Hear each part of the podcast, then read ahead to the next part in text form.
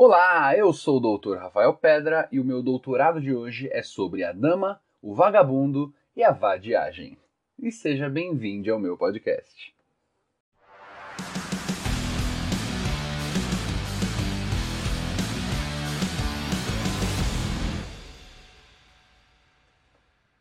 Eu gosto muito da Disney. Muito, muito mesmo. Eu sou um fã do rato. Eu gosto, eu gosto dela, da Disney, nessa intensidade já faz bastante tempo, inclusive. Deixa eu ver. Eu tenho 22 anos, então eu sou um Disney fã há mais ou menos uns 22 anos. e não é fácil ser um fã da Disney em 2021, não é fácil mesmo. Ela já não faz filmes bons com tanta frequência quanto no início da empresa, ou até mesmo quanto na época em que eu era bebê, uma criancinha, sabe? Do ano que eu nasci até o ano em que eu tinha 5 anos, a Disney lançou Mulan, Tarzan, A Nova Onda do Imperador, Atlantis, Irmão Urso, Planeta do Tesouro, Dinossauro, Lilo Stitch, sabe? Só pepita de ouro. E nos últimos cinco anos, os filmes que eu gostei de verdade da Disney Animation foram só Moana e Zootopia, lá em 2016. Tá fraco, rato. Alguém ajuda o rato, por favor. Outros motivos para reavaliar essa minha relação com a Disney são os fatores empresariais dela. Sabe, ela claramente está monopolizando a indústria cinematográfica a maioria das franquias de grande sucesso pertencem à Disney. Marvel, Pixar, Star Wars, a Fox inteira pertence à Disney agora. E isso sem contar todas as gambiarras que a empresa dá no sistema legislativo para conseguir deixar o Disney Plus operante no Brasil. E também as gambiarras que eles fazem com as leis de direitos autorais para que o Mickey não caia em domínio público. E até aquela palhaçada lá que eles fizeram de tentar patentear o Dia de los Muertos, tirando da cultura mexicana e transformando em patrimônio Disney. Bando de escroto. Tem muitos motivos para não gostar da Disney ou tipo ficar puto com a Disney. Tem muita razão. Ainda assim, eu gosto muito dela.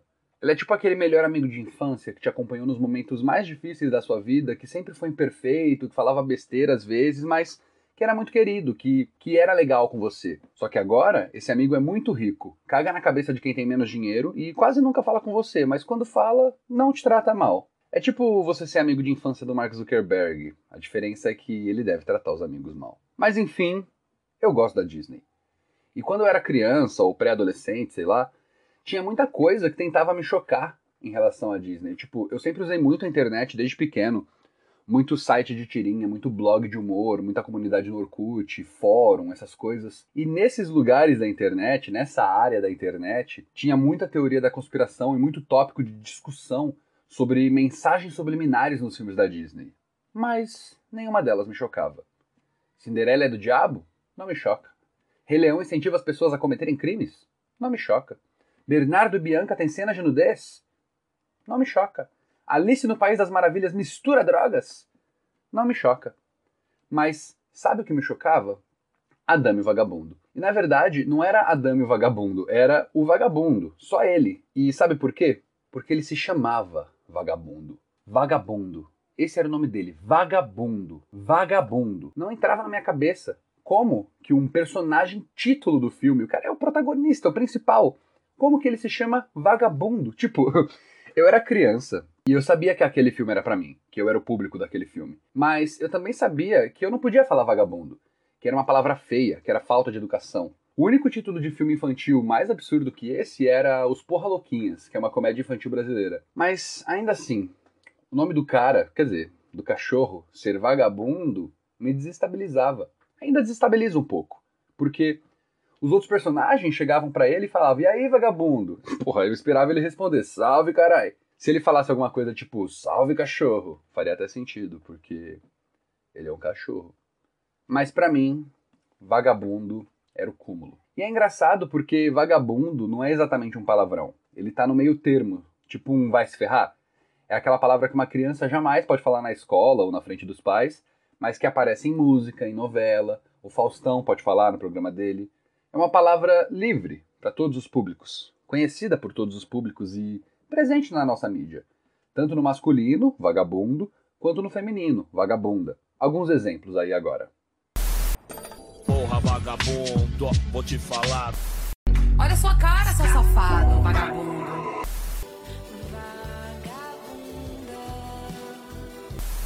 Perdoa, meu amor, esse nobre Mas aquele 1% é vagabundo. Chama no Que revolução tu faz, mano? Defendendo vagabundo? Porra, mano. Quero uma amiga vagabunda, porque vagabundo eu sou. Sua vagabunda! Vagabunda! Tá? Um vagabundo como eu.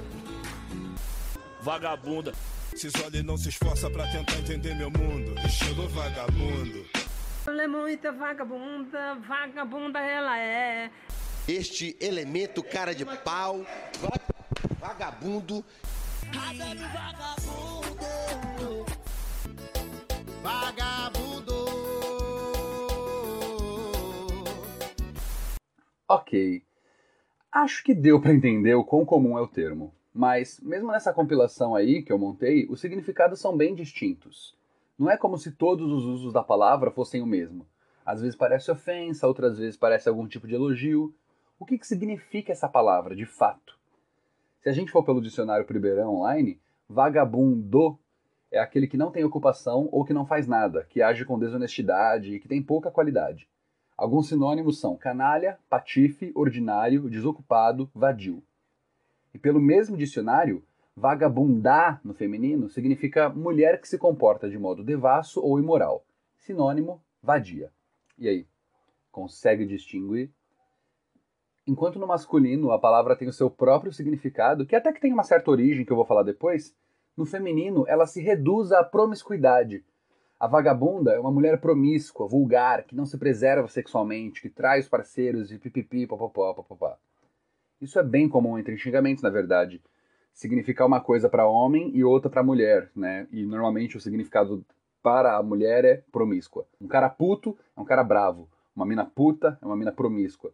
O vagabundo é desocupado. Vagabunda, promíscua. Vadio é o vagabundo. A vadia é a vagabunda, promíscua. Isso é porque a língua é misógina, porque quem cria e faz a sua manutenção é a sociedade, que também é misógina. A língua flui, evolui, está em constante mudança, da mesma maneira que o mundo flui, evolui e está em constante mudança, mas não abandona coisas, tipo machismo e racismo. Por isso que essas coisas se manifestam na língua também. Mas é legal lembrar que essa diferença de vagabundo para vagabundar é social apenas, porque na etimologia as duas palavras são a mesma palavra, só com uma flexibilização de gênero mesmo. Na hora que eu fui pesquisar a origem dessa palavra, justamente por ter essa diferença, foi impossível encontrar algum texto ou artigo sobre a origem da palavra que não tivesse lacrando. É sempre um papo de não, porque na sociedade vagabundo é a mulher livre, que beija quem ela quiser. E eu nem discordo da crítica, mas é que eu estava atrás de alguma coisa mais linguística mesmo. E foi aí que eu cheguei num texto do professor Pasquale. Foi publicado na Folha de São Paulo em 2007, chamado Vagabundo, Vagabundo. Então, com a palavra, professor Pasquale. Então, o que é ser vagabundo? Façamos um passeio pela etimologia. Temos aí dois elementos. Primeiro, o antepositivo latino vag, que, entre outros significados, carrega o de que se move de um lugar a outro, incerto, leviano, etc. Segundo, o prefixo latino bundo, que carrega a ideia de cheio ou rico de, executor do processo de, propenso a, e está presente em palavras como nausebundo, foribundo, moribundo, etc. Ao pé da letra, vagabundo é o que tende a vagar, que é propenso a errar, a andar sem rumo. Ah, só para deixar claro, não era o professor Pasquale falando, tá? Para evitar mal entendido. Ou seja, de acordo com o professor Pasquale, vagabunde, etimologicamente, é uma pessoa que tende a vagar, quem é propenso a andar sem rumo por aí. Agora, será que faz algum sentido esse ser o nome do cachorro que faz para romântico com a dama, no filme A Dama e o Vagabundo? Vamos falar do filme agora. A Dama e o Vagabundo é um filme dos estúdios Disney de 1955, dirigido pelas lendas da animação Hamilton Luske, Wilfred Jackson e Clyde Geronimi. O filme teve umas 10 pessoas trabalhando no roteiro, mas entre essas 10, as mais relevantes eram o Joe Grant e o Ward Green. Isso porque, entre outras coisas, foram esses dois caras que criaram os personagens títulos da história. O Joe Grant ele fez os esboços iniciais da dama, que em inglês se chama Lady, baseados na própria cachorrinha que ele tinha, que também chamava Lady, lá no final dos anos 30, mas a Disney não quis fazer nada com aquilo, embora tivesse achado interessante. Aí, lá pro meio dos anos 40, o Walt Disney leu na revista Cosmopolitan um conto que se chamava Happy Dan, The Cynical Dog, que falava sobre um cachorro de rua e tinha sido escrito pelo Ward Green. Aí o Walt Disney comprou os direitos desse conto, juntou Le Concret e surgiu a Dame o Vagabundo. Essa história de bastidores é bem na estrutura Lisbela e o Prisioneiro, né? Primeiro eles apresentam a mocinha e depois eles apresentam o mocinho. Agora vai começar a melhor parte, quando o mocinho encontra a mocinha. E essa fórmula é seguida na história também. Primeiro, o filme abre com a dama sendo dada de presente do Jim querido para a querida, que são os donos da dama. Os primeiros minutos do filme acompanham os primeiros momentos da dama na casa nova, até que ela cresce e ganha uma coleira, porque agora ela é um cachorro crescido. E aí ela começa a lidar com a tensão que é disputar a atenção dos humanos com uma criança. Tudo isso porque ela descobre que a sua dona está prestes a ter um bebê, está grávida. Depois disso, o filme apresenta o vagabundo, um cachorro de rua que vive num estilo bem diferente do da dama. Ao invés de correr no quintal, tomar banho e comer ração, ele foge da carrocinha, dorme no lixo e se alimenta de sobras que pede em restaurantes pela cidade. Em determinado momento, mais especificamente lá pelos 47 minutos de filme, quando eles comem macarrão juntos, né, a cena mais icônica do, da história desse filme, os dois cachorros se apaixonam e o contraste das realidades dos dois se torna o conflito principal do filme. E assim se constrói o que para mim é a melhor história romântica da Disney. Sério, é um romance para mim muito mais legal do que qualquer uma dessas histórias de princesa ou qualquer casal protagonista. É muito bom. Eu acho legal que A Dame Vagabundo é um dos muitos filmes da Disney que conta a história dos personagens apresentando essa estrutura meio ciclo da vida, né?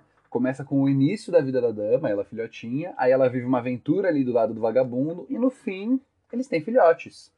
É uma coisa tipo o Rei Leão, né? Ele nasce, vive, tem filhos. Bambi também nasce, vive, tem filhos. Inclusive, esses três filmes, Adão Vagabundo, Rei Leão e Bambi, foram alguns dos filmes que levaram animais reais no estúdio para que os ilustradores pudessem observar o movimento do bicho e deixar realista quando fossem animar. Tá certo que assim, levar um cachorro para o estúdio parece bem mais fácil do que levar um cervo ou um leão, mas ainda assim é um ponto positivo da produção do filme. Eu considero esse um dos pontos mais positivos sobre esse filme. Eles valorizam muito que a representação dos cachorros seja o mais fiel possível ao comportamento de um cachorro da vida real. A animação é perfeita em reproduzir como o cachorro anda, corre, se costa, come. E não só na animação, a câmera do filme fica sempre baixa, perto do chão. Os rostos dos humanos mal aparecem. Nas cenas que eles estão conversando entre si, os cachorros não falam, o que é legal, porque se você tem a fala do ser humano junto com a fala do cachorro, dá a entender que eles se entendem.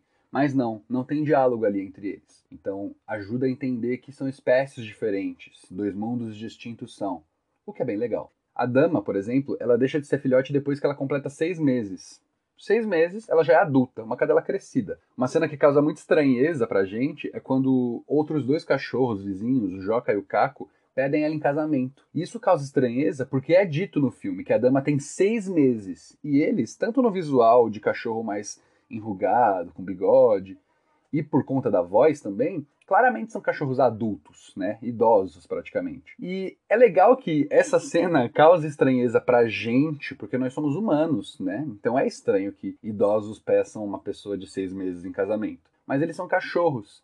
É óbvio que a gente vai achar a realidade deles esquisita. Isso é um ponto que, por exemplo, no Rei Leão foi retirado. No roteiro original do Rei Leão, Simba e a Nala eram ditos como primos, mas no filme ele, isso nunca é mencionado, porque eles vivem um romance. E é normal que leões vivam um romance sendo primos, mas da nossa perspectiva humana isso ficaria esquisito, por isso tiraram. No Disney Plus, tem algumas cenas da Dame Vagabundo que foram deletadas do filme. Cenas que foram só rascunhadas, elas não têm nem animação, porque elas ficaram de fora da versão final. Nas cenas deletadas, em sua grande maioria, os cachorros se comportam de uma maneira muito humanizada. Tem uma cena que a dama tem um date com outro cachorro na beira de uma piscina. Tem até um show de cachorros dançarinos que vestem roupas e têm anatomias humanizadas. E tudo isso foi deixado de fora do filme para que ele fosse o mais canino que ele podia ser. Infelizmente, tem um conceito nesse filme que é bastante humano. E esse conceito é o racismo. A e o Vagabundo é um dos filmes que, quando você dá play no Disney Plus, aparece um aviso dizendo: Este programa inclui representações negativas e ou maus tratos de pessoas ou culturas. Esses estereótipos eram incorretos na época e continuam sendo incorretos hoje em dia. Em vez de remover esses conteúdos, queremos reconhecer o impacto nocivo que eles tiveram, aprender com a situação e despertar conversas para promover um futuro mais inclusivo. Sempre que eu vou ver um filme velho no Disney Plus e aparece esse aviso, eu já pego a minha lupa e eu fico: vamos procurar o racismo. Onde está o racismo? Cadê o racismo? E nesse caso não foi difícil de achar. O racismo em Adame Vagabundo está de mãos dadas com a xenofobia, na representação de diferentes etnias e nacionalidades. Sabe a cena mais famosa do filme, com o casal comendo macarrão e se beijando, entre aspas, se beijando? Então, essa cena acontece no restaurante do Tony e do Joe, que são dois homens italianos ou ítalo-americanos que são retratados muito estereotipicamente. Eles mexendo as mãos, sotaque carregado, bigodão. E eles servem macarrão, né? É um combo de todos os estereótipos italianos que existem, mas não para por aí. Depois de uma confusão com o vagabundo, rola uma cena em que a carrocinha pega a dama e leva pro canil. Lá é que ela descobre que o vagabundo é um cachorro de rua, muito famoso e admirado por outros cachorros de rua. E também é lá que ela conhece outros cachorros de rua. Entre esses cães tem o Boris e o Pedro. Boris é um cachorro poeta, filósofo e russo. Ele tem um sotaque carregadão de russo, sabe? Daqueles que forçam nos R's. E se chama Boris, um nome típico russo. Já o Pedro se chama Pedro, um nome mexicano bem comum. Ele é um chihuahua, que é uma raça mexicana de cachorros. Ele fala com um sotaque mexicano muito marcado e até menciona que tem uma irmã chamada Rosita Chiquita Juanita Chihuahua. That's racist. Bastante. É um combo tão errado de estereótipo e preconceito que é até irônico que esses cachorros não estadunidenses só apareçam na cena do canil, né? Que é a cadeia dos cachorros. Mas eu ainda não falei aqui da cena mais racista do filme a cena dos gatos siameses. Depois que a dona da dama dá à luz e nasce o bebê, se inicia uma sequência de momentos em que a cachorra é meio que deixada de lado pelos humanos. E aí, em um desses momentos, a família recebe a visita da tia Sara, que leva dentro de uma cesta dois gatos. São dois gatos siameses, dois gatos idênticos, chamados de Si e Yam. Eles destroem a sala de estar toda. Eles quebram vidros, eles tentam comer o peixe do aquário e quando a tia Sara vai ver o que está acontecendo por causa do barulho, eles fingem que foram atacados pela dama e que foi a dama que fez tudo aquilo. Esse momento do filme de culpabilização é bastante importante para o andamento da história, porque é esse acontecimento que faz com que a tia Sara leve a dama num pet shop, coloque uma focinheira nela, e aí o vagabundo ajuda ela a tirar, e aí depois disso eles vão pro date no restaurante italiano. Ou seja, é aqui que começa o momento que encaminha a dama até o momento que vai mudar a vida dela, quando ela se apaixona pelo vagabundo. O problema está em como tudo isso acontece. Si e Am poderiam ser apenas dois gatos, mas não são. Eles têm olhos puxados, eles são dentuços e eles se movimentam em sincronia com a música deles. Ah, a música tem esse instrumental.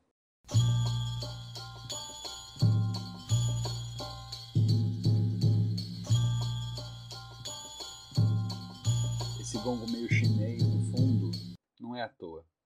Juntando tudo isso com a voz fina e o inglês quebrado que eles têm no original, fica impossível negar que eles são uma caricatura horrorosa do povo chinês. E quanto mais se sabe sobre essa cena, pior ela fica. O filme é de 55, nessa época já estava rolando a Revolução Chinesa, então o anticomunismo e a sinofobia estavam em alta.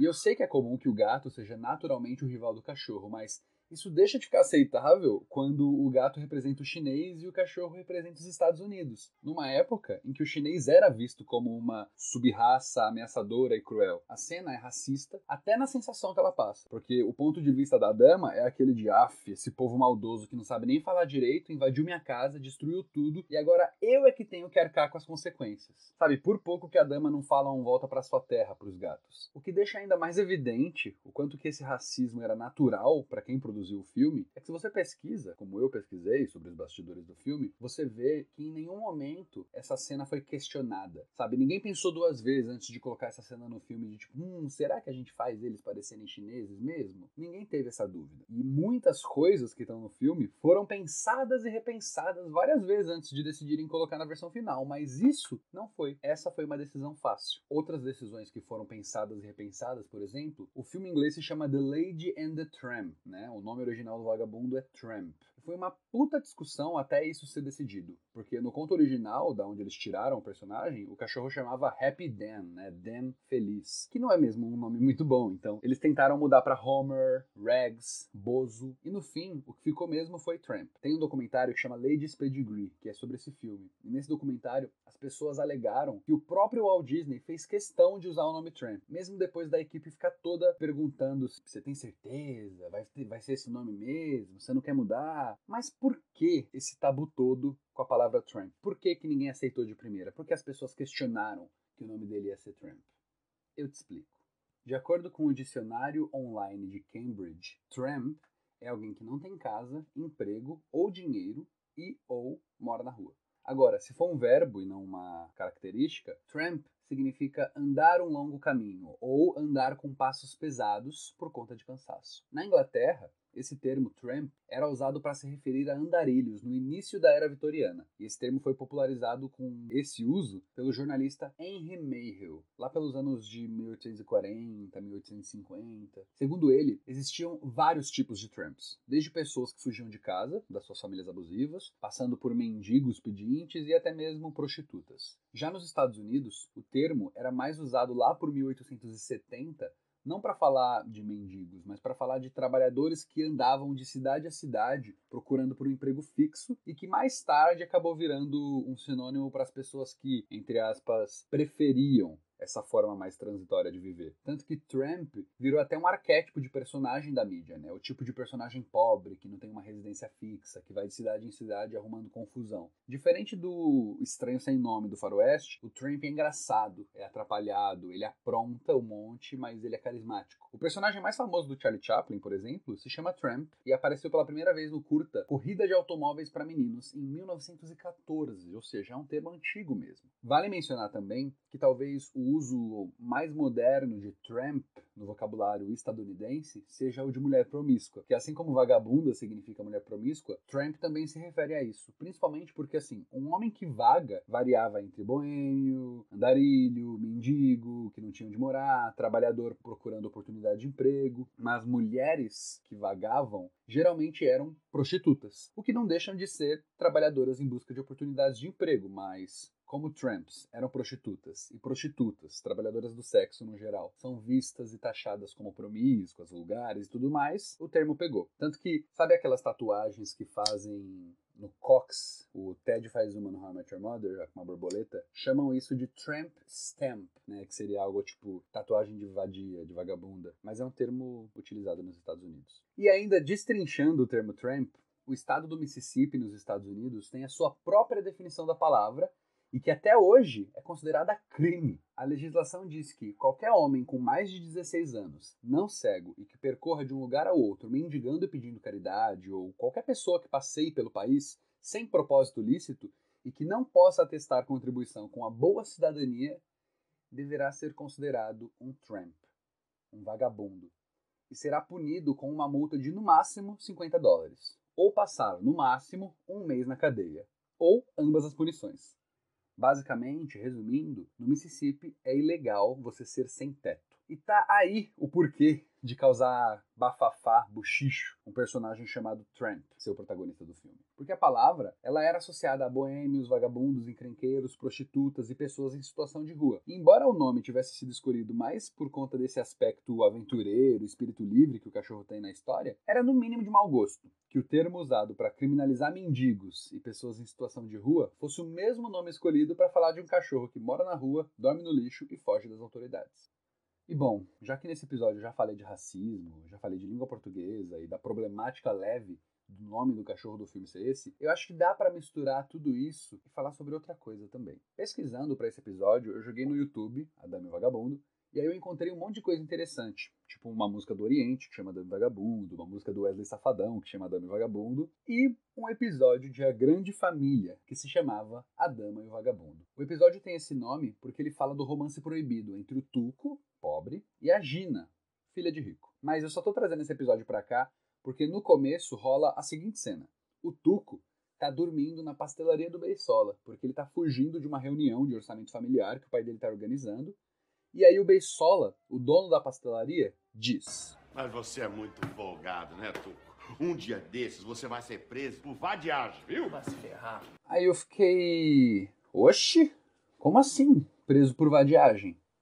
Aí eu fui pesquisar. Para quem não sabe, o que eu acho difícil, houve no Brasil o período da escravidão, onde pessoas negras eram trazidas de diferentes países do continente africano para serem servos nas casas de famílias brancas nobres. E muita tortura e violência era parte das rotinas dessas pessoas, desde punições por má conduta com chicoteadas, ou até mesmo estupros e abusos que as escravas mulheres, principalmente, sofriam nas mãos dos patrões brancos. O trabalho escravo foi abolido no Brasil em 1888, depois de mais de 300 anos do seu início, através da Lei Áurea. Até aí, meio que todo mundo já ouviu falar sobre isso na escola, né? Mas algumas coisas que não são tão comentadas eram as leis que existiam no Brasil e que tinham a única função de atrasar a vida do povo preto, de negar direitos a eles. Antes mesmo da abolição da escravatura, já existiam leis que proibiam negros de estudar, de possuir terras e de serem considerados seres humanos. Em 1858 tinha uma lei que dizia que negros eram acessórios semimoventes pertencentes à casa. Outra coisa que a escola ensina é que a Lei Áurea libertou os negros, mas muitas vezes isso é passado pra gente como se a partir dali todos os problemas estivessem resolvidos. Uhul, Lei Áurea, os negros estão libertos. Mas não era bem assim. A Lei Áurea é muito criticada justamente porque ela liberta os negros, mas sem nenhuma reparação pelo tempo que foram escravizados sem criar nenhuma medida que reinserisse essas pessoas na sociedade. Muito pelo contrário, a Lei Áurea ocorreu no momento em que a abolição era inevitável, e por isso ela foi feita desse jeito irresponsável, de qualquer jeito. As leis, elas operavam contra a população negra no Brasil. Na real, muito da elite branca do Brasil daquela época enxergava a abolição como algo que comprovava que o povo preto era preguiçoso, sabe? Ah, esse povo não quer trabalhar, fizeram até uma lei para que eles não tivessem que trabalhar, povo relaxado. E talvez seja daí que tenha vindo a chamada Lei dos Vadios e Capoeiras, de 1890. A lei criminalizava a capoeira. Jogar capoeira era crime, tem noção? Tipo, mais tarde, outras práticas de origem africana, como a celebração de religiões de matriz africana, também foram proibidas, inclusive seguindo o argumento de que essas práticas tinham a mesma raiz que a capoeira e por isso eram proibidas. Qual a raiz? O povo preto. O objetivo disso era evitar o agrupamento das pessoas negras, para que elas não ficassem juntas tempo suficiente para confabular, se revelar, se, se rebelar, né, contra a política racista que existia, defendida em lei na época. Ainda nessa lei, dizia-se que era ilegal deixar de exercitar profissão, ofício ou qualquer mister em que ganhe a vida, não possuindo meios de subsistência e domicílio certo em que habite, prover a subsistência por meio de ocupação proibida por lei ou manifestamente ofensiva da moral e dos bons costumes. Pena de prisão celular por 15 a 30 dias. Resumindo, era preso quem estivesse perambulando pela rua sem propósito, o que fazia com que as pessoas pretas que estivessem procurando emprego logo depois de terem sido libertos da escravidão fossem mandados diretos para a cadeia, porque se ela estava procurando emprego, ela não tinha emprego, se ela estava na rua sem emprego, não tinha propósito, cadeia. Foi assim que começou o encarceramento em massa da população negra, né? Um problema de hoje. Segundo dados de 2018, 61,7% da população carcerária do Brasil é formado por pessoas pretas e pardas. E sem contar que, como a Lei Áurea não criou nenhuma medida que incentivasse ou obrigasse a contratação de pessoas negras, elas não eram empregadas pelos patrões brancos, que eram os principais empregadores. E por medo de ser preso como vadio, muitos negros libertos voltavam a servir seus antigos patrões. Então, você liberta os escravos porque é inevitável, né? o, o mundo estava num contexto em que era inevitável que os escravos iam precisar ser libertos em algum momento, só que você cria uma lei que prende quem não tem emprego, não dá emprego para eles, com medo de ser preso, eles voltam a trabalhar como escravos, só que, entre aspas, por vontade própria. Anos depois, esse tipo de perseguição a pretos começou a se estender até a elementos da cultura negra, que nem existiam quando essa lei surgiu, por exemplo, o samba. O samba, assim como a capoeira, ele representava pessoas negras reunidas, o que por sua vez representava um medo de rebelião, de revolta por parte da elite branca. Então o samba era criminalizado. A pessoa que era encontrada com um pandeiro na rua, indo para algum lugar que não fosse um local de trabalho, ia presa por vadiagem ou, no mínimo, teria um instrumento confiscado. Alguns relatos confirmam que às vezes nem precisava você estar com algum instrumento, bastava você ser preto e você ter, sei lá, calos nas mãos, porque os calos indicavam o uso de instrumentos musicais para tocar samba. E às vezes nem isso, às vezes bastava ser preto. A lei de vadiagem era chamada popularmente pelas pessoas de jacaré. Tem um vídeo da Giovanna Baby, que é uma mulher negra líder dos primeiros movimentos transexuais do Brasil, em que ela conta sobre já ter sido levada direto para a cadeia por vadiagem quando estava na fila de um cinema. Ela relata que isso era comum de acontecer com pessoas que pertenciam a grupos minoritários, né? Pretos, travestis, gays, pessoas em situação de rua. Eram todos presos pelo artigo 59, que era comumente chamado de artigo jacaré. E esse artigo 59, popularmente, ele é conhecido como jacaré. Inclusive no Rio de Janeiro, nas grandes centros, quando a gente saía para a rua, as, as companheiras diziam assim: reza, reza muito para jacaré não te abraçar. Tem até um samba enredo de uma escola de samba muito famosa que fez nos anos 80 uma, uma crítica a esse artigo, onde o samba enredo, um, um samba enredo fala: jacaré vai te abraçar. Esse samba enredo que ela mencionou era o samba enredo da Portela, de 1988, inclusive. Um trechinho dele aqui.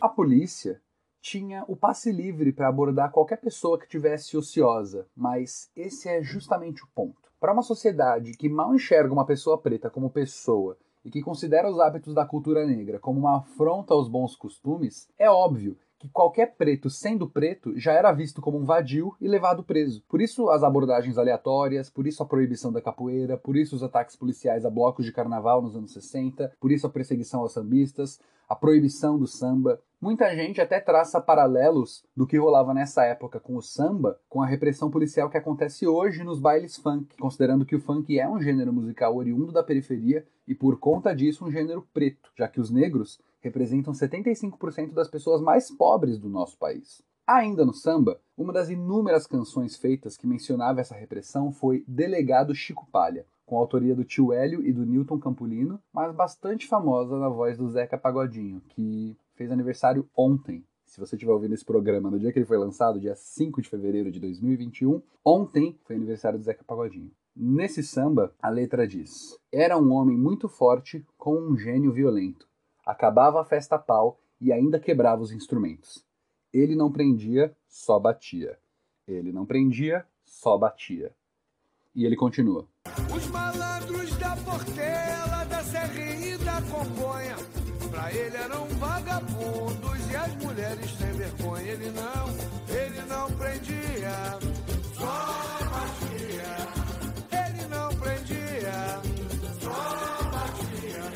A palavra vadio, que era usada como justificativa para todas essas prisões que eu mencionei, é uma palavra que no masculino representa a pessoa que não trabalha, que não tem propósito, enquanto no feminino é usada para falar de uma mulher promíscua ou sexualmente vulgar, igual a palavra vagabundo. E assim, eu sei que a trama de Adame Vagabundo não foi feita pensando na lei da vadiagem do Brasil e nem nas leis semelhantes a essa, relacionado diretamente. Mas não dá para negar que uma lei que prende pessoas por não terem moradia e por andarem na rua sem rumo tem certas semelhanças com a dinâmica desse filme de cachorros que fogem da carrocinha. Principalmente quando esses cachorros do filme têm emoções humanas e meio que emulam os boêmios estadunidenses dos anos 30, 40, 50. Até a música que os cães de rua performam no canil é uma música meio blues, que era o tipo de som tocado por essas pessoas que eram perseguidas nas primeiras décadas ali de 1900, assim como o samba no Brasil.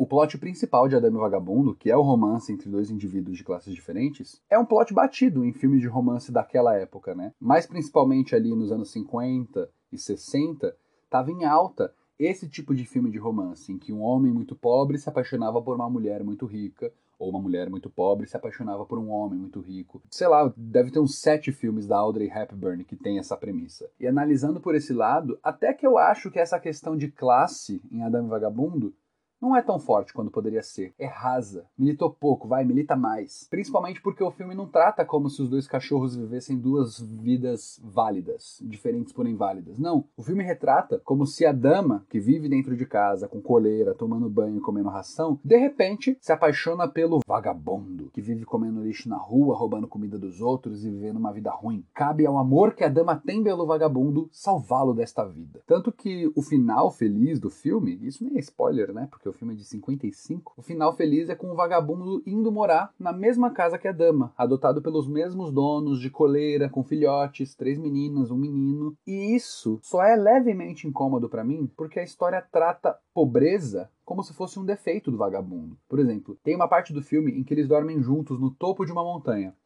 E logo quando eles acordam, o vagabundo fala para a dama olhar para a cidade. Ele mostra para ela e ele fala: Há uma grande parte do mundo lá embaixo sem cercas, onde dois cães podem encontrar a emoção e a aventura. E além daquelas montanhas distantes, quantas experiências maravilhosas!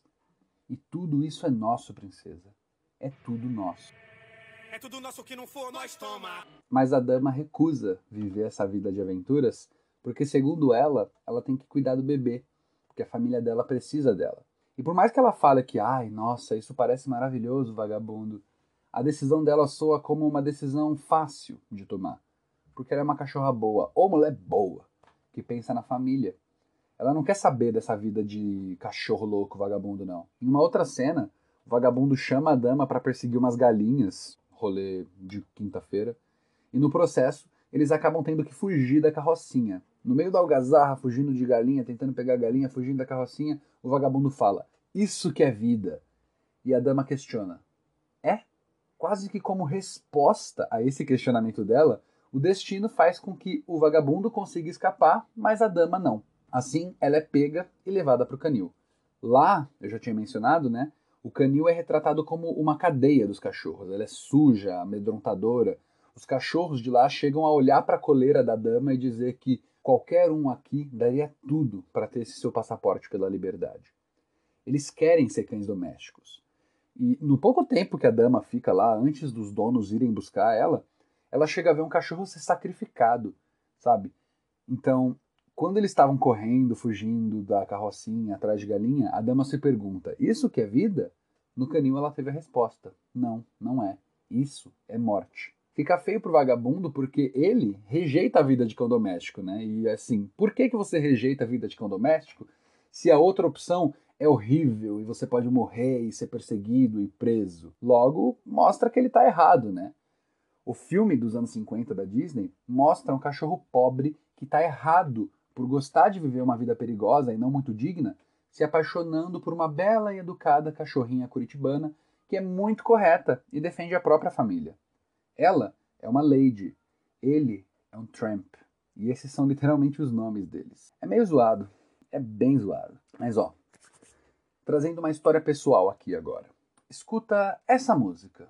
Eu só quero é ser feliz, andar tranquilamente na favela onde eu nasci, é, e poder me orgulhar e ter a consciência que o pobre tem seu lugar. Esse é o Rap da Felicidade, da dupla Cidinho e Doca. É uma música sobre abraçar o lugar da onde você veio, valorizar a sua origem e saber que você sempre vai ter para onde correr, que você sempre vai ter um local para te acolher. Eu tive um professor de história muito babaca, nessa e em outras questões, que me disse uma vez que essa música era errada, que essa música era conformista, porque você falar que eu só quero ser feliz, andar por onde eu nasci, saber que o pobre tem seu lugar, era um pensamento que limitava o pobre, que deixava o pobre com expectativa baixa, que reduzia ele a ser ele sempre o que ele era. E hoje eu enxergo que o pensamento desse professor é, é o pensamento que limita, né? Esse pensamento que limita a favela a ser sempre a imagem estereotipada que a televisão mostra, sempre o que o rico quer que a favela seja, que limita o pobre a ser a pessoa sem alegria e que está errada por amar a vida que ele tem, e eu pensei nisso, revendo a Dama Vagabundo. Nesse momento, eu pensei: como será que é o live action?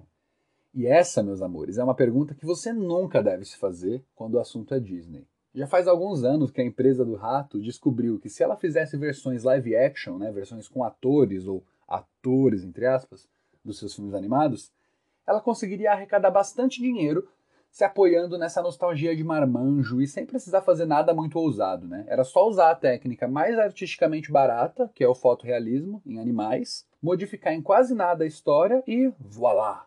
Tava lá um filme que vai ganhar muito dinheiro entregando muito pouco. Foi assim com Rei Leão, com Aladdin, com a Cinderela.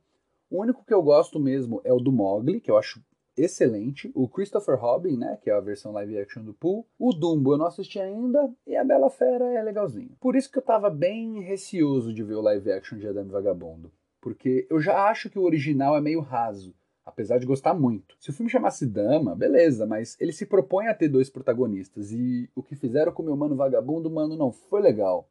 O live action foi lançado no Disney Plus em 2019 e ele foi dirigido por Charlie Bean, que antes desse filme só tinha dirigido outro filme, que é o filme do Lego Ninja Go. E eu tenho que dizer que eu fui positivamente surpreendido por esse filme. Eu gostei muito, entrou para a lista de melhores coisas que a Disney fez nos últimos anos e só não é o melhor live action de clássico, porque o Mowgli do John Favreau ainda me enche mais os olhos. Mas ó, que adaptação boa esse Dame Vagabundo. Óbvio que tem algumas coisas que eu não gostei, por exemplo, o visual dos cachorros e dos cenários é bem menos expressivo, porque o fotorrealismo perde algumas permissões que a animação 2D tem. E também todo aquele lance do filme prezar pelo ponto de vista canino ao invés do humano vai pelo ralo. Isso porque num filme com animais realistas em computação gráfica, a gente necessita de um contraponto humano, para que não fique aquela porcaria sem vida que é o Rei Leão de 2019. E é por isso que aqui os humanos têm voz, rosto e presença muito mais marcante. Mas não só por isso. Lembra do racismo do primeiro filme que eu falei? Que bom que você lembra, porque a Disney também lembrou. E é essencial lembrar, para a gente poder fazer diferente, caso você queira refazer. E eles quiseram. E o que rolou foi legal até. Os estereótipos dos cachorros do canil, né, o Pedro e o Boris, foram eliminados. A única coisa estereotipada de nacionalidade que eles mantiveram foi com os homens italianos donos do restaurante lá, mas esse estereótipo de italiano, cozinheiro, macarrão, é um estereótipo muito utilizado na mídia americana. Então, eu nem, eu nem esperava que eles retirariam isso. Mas e a cena dos gatos? Os gatos chineses. Ainda tá lá. E do mesmo jeito que estava antes. Os gatos chegam, destroem a casa e botam a culpa na dama. Mas dessa vez, eles não são mais representações racistas de pessoas asiáticas. Eles não são mais gatos siameses, eles não têm mais olhos puxados, eles não têm mais dentes afiados. A música não é mais uma música com gongos que remeta à China, e sim um blues upbeat cantada pelos irmãos Nate Rocket Wonder e Roman Jean Arthur, que são dois artistas pretos norte-americanos que frequentemente trabalham ao lado de Janelle Monáe, outra cantora preta norte-americana que também performa canções ao longo do filme. Tá aí, Outra reparação do filme. Em diversos momentos do original, a gente ouve umas músicas que emulavam um blues, que é um gênero musical negro, só que quem cantava no filme antigo era a Peggy Lee, uma mulher branca, que era branca. E aqui nós temos artistas pretos cumprindo esse papel. Não só nas músicas, como também no elenco, né? A família da Dona da Dama é retratada como uma família nobre negra dos anos 30 nos Estados Unidos, com atrizes como a Kirstie Clemons, a Yvette Nicole Brown, e a própria dama é dublada pela Tessa Thompson, que também é uma atriz negra.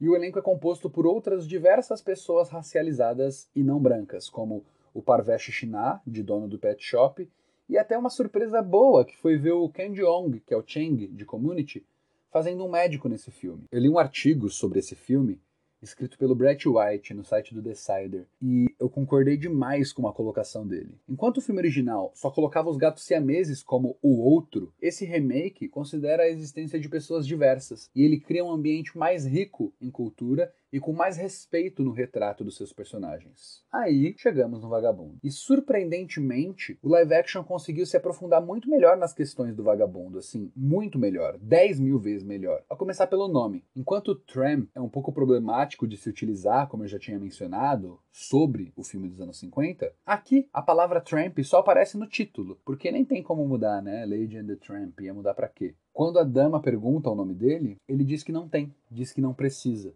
que um nome só nos limita, ele tira a nossa aventura. E apesar do senso de aventura, o cachorro tem mais noção aqui. Tipo, ao invés dele curtir muito fugir da carrocinha, igual no primeiro filme, aqui ele morre de medo e ele é realmente perseguido pela carrocinha. É uma coisa seleta, assim. Eles querem o vagabundo. Eles vão atrás dele em todos os lugares, perguntando por ele. O vagabundo aqui tem até horror à vida de cão doméstico, mas não é por birra, igual no original. Aqui ele tem motivos Ele foi abandonado por uma família de humanos anos atrás. Tem até um flashback que mostra ele sendo abandonado. E quando a gente vê que no final ele fica com a dama e ele foi adotado pela família de humanos dela, não é porque a vida dela é superior a dele e ele deu sorte de ser acolhido, mas sim porque ele se apaixonou perdidamente por aquela Cocker Spaniel. E a gente percebe isso quando ele olha nos olhos dela e diz: Ser livre sem você lá agora me parece solitário. Assim, dá para problematizar? Dá, mas não precisa. Deixa os cachorrinhos ser felizes. E a dama, hein? Eu falo do vagabundo porque foi o nome dele que me deu esse bilhão de ideias para esse podcast, mas a dama, como portadora da razão e bastiã dos bons costumes e da família tradicional, também merecia uma aprofundada e ela teve o que merecia. O relacionamento dos dois nesse filme tem uma construção muito mais densa nessa versão. Tem mais cenas deles se conhecendo, rindo juntos, se apaixonando. E o mais importante, logo nos primeiros instantes em que a dama tá andando pela rua longe de casa, ela se surpreende e se choca com os cachorros que moram debaixo do lixo, que precisam se alimentar de restos, e ela reconhece o quanto que ela é privilegiada por ter uma almofada para dormir, ração de qualidade para comer, sabe? Parabéns Disney, vocês deram consciência de classe para a dama. E esse é um parabéns sincero. O relacionamento deles pareceu muito mais honesto nessa versão. Essa versão que olhou para trás, que viu que o filme antigo representava ideais rasos, preconceituosos e danosos, porque a realidade daquela época era uma realidade que se cegava voluntariamente para essas questões. E a nossa realidade de hoje até talvez seja igual, mas nós não precisamos aceitar. E se vocês vão produzir alguma coisa, que vocês coloquem nessa nova mídia a representação que a gente julga ser necessária e condizente com o mundo que a gente vive. Quando o filme acabou, eu pensei sobre tudo isso. E eu me lembrei, quando o filme acabou, eu pensei sobre tudo isso e eu me lembrei do aviso que o Disney Plus exibe antes das produções antigas. Em vez de removermos esses conteúdos, queremos reconhecer o impacto nocivo que eles tiveram, aprender com a situação e despertar conversas para promover um futuro mais inclusivo. Parece muito conversa para boy dormir, mas quando eu vi o remake, fez sentido. Foi verdade, sabe? Eu não tô aqui para bater palma para a empresa, por mais que eu tinha falado parabéns agora há pouco, eu não tô aqui para bater palma para a empresa, muito menos para Disney, porra. Se for para bater alguma coisa para Disney, eu vou bater com uma marreta na cabeça dela. Dela, a Disney. Mas a mídia, às vezes, transmite exemplos e ajuda a naturalizar comportamentos. Se for para ela fazer isso, que seja para comportamentos negativos e desrespeitosos acabarem. Por exemplo, em 2014, houve uma polêmica envolvendo o Shopping Nova América, no Rio de Janeiro. O código de condutas para clientes ficava exposto dentro do shopping e tinha umas regras lá que desagradaram uma galera e ofendeu boa porcentagem da clientela. Uma dessas regras dizia que era proibido, com essas palavras, era proibido vadiar pelo shopping sem motivo específico para estar presente. Ou seja, caso você estivesse dentro do shopping, mas não tivesse dinheiro para comprar alguma coisa, para exercer o seu papel de consumidor, você podia ser retirado à força de lá. Por si só, isso já é uma norma horrível e que dita os direitos de alguém estar em algum lugar ou não, de acordo com a sua classe social, com seu poder aquisitivo. Você não é bem-vindo se você não puder gastar. O advogado Aderson Businger, que era então vice-presidente da Comissão de Direitos Humanos da OAB do Rio de Janeiro, alega que essa norma foi estabelecida em 2006, justamente uma época em que estava rolando os chamados rolezinhos, um movimento em que vários jovens lutavam shoppings sem intenções comerciais. Eles queriam só conversar, trocar ideia. E o advogado diz que é possível que essa norma pretenda também evitar a prática dos rolezinhos. Nesse caso, ela se torna segregacionista, porque ela quer definir o tipo de público que esses estabelecimentos vão receber, ignorando que ele deve atender a todos os públicos, sem preconceito. E cabe a mim lembrar vocês da melhor produção audiovisual da história do Brasil, o vídeo das rolezeiras. Nós somos rolezeiras. Eu sou rolezeira. Eu sou rolezeira. Eu sou rolezeira. Eu sou rolezeira. Rolezeira, pra mim é curtição, é sair. Eu vou pra tudo quanto é rolê que tem. Um rolê legal é você curtir, beber, ficar e zoar. Rolezeira é pra se divertir, é conhecer pessoas novas, paquerar. Quando você vê esse vídeo, que foi uma produção jornalística da UOL sobre esse fenômeno dos rolezinhos, tanto pela trilha sonora quanto pelos visuais dos adolescentes que aparecem no vídeo, a gente percebe e se lembra que esse fenômeno era algo muito relacionado ao funk brasileiro, né? o funk carioca, mesmo não sendo só Rio de Janeiro, o funk. E proibir essa manifestação cultural é se opor a uma manifestação cultural que vem de pessoas, em sua maioria, negras e periféricas, e que serve a pessoas, em sua maioria, negras e periféricas, como é o rap, como foi o samba, como é a capoeira, Que racismo e classismo existem, a gente sabe, mas é completamente absurdo que normas assim continuem existindo, e é importante que hajam denúncias. Seja essa denúncia algo externo, como um advogado alegando de serviço que é se utilizar de certos termos em regras internas de um shopping, ou até mesmo a autodenúncia da Disney Plus, que reconhece os conceitos de um filme antes dele ser exibido. É importante que rolem essas denúncias para que alguma coisa seja feita a respeito, mesmo que esse algo seja só a retirada de um código de conduta segregacionista ou a preocupação de uma empresa em produzir um remake de um filme conhecidamente racista, focando em inclusão e aplicando mais profundidade nos seus temas. Bom, para encerrar, quando A Dama e Vagabundo de 1955 começa, assim que ele começa, aparece na tela uma frase que diz: Em toda a história do mundo, há apenas uma coisa que o dinheiro não pode comprar: a graça do abano da cauda de um cachorro. Eu espero que a gente possa aprender alguma coisa com isso.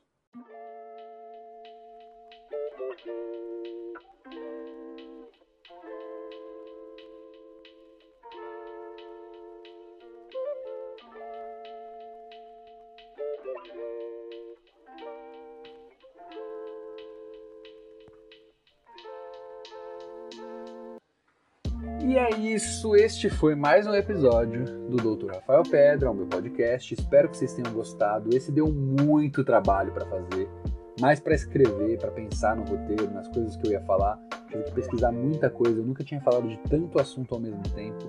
Ainda tinha coisa que eu queria falar e eu deixei de fora para não ficar maior o programa. Eu queria falar, por exemplo, sobre o Adam Vagabundo 2, né, a sequência que fizeram para o primeiro filme, o filme antigo, mas ia ficar muito longo o programa se eu falasse desse filme, então eu cortei, mas eu enxergo a possibilidade de falar de Adam e Vagabundo 2 só, né, num programa só dele no futuro. Fala comigo nas redes sociais, no Twitter é drrafaelpedra, no Instagram é doutorrafaelpedra, nas duas ocasiões é Rafael com PH, me procura por lá. Queria agradecer ao Tarcísio do canal Toca do Nerd que me ajudou aqui, fez a voz do professor Pasquale na gravação do episódio. Muito obrigado, Tarcísio. Se inscrevam no canal dele no YouTube, Toca do Nerd, vai lá. Tchau, tchau. Até o meu próximo doutorado.